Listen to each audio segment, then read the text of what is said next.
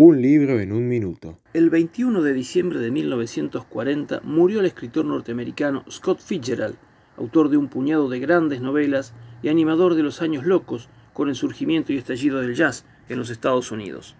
El Gran Gatsby es una de sus novelas más conocidas, quizás la más conocida y llevada al cine, aunque también son recordadas por la crítica Suave es la noche, A este lado del paraíso, Hermosos y malditos y la novela póstuma publicada después de su muerte, The Last Tycoon.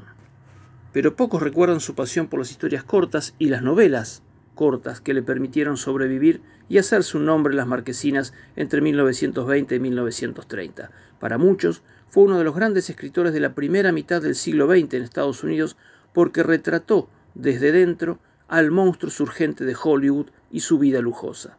Fitzgerald fue parte de esa vida desenfrenada que lo llevó al alcoholismo y a su temprana muerte a los 44 años. Un libro en un minuto.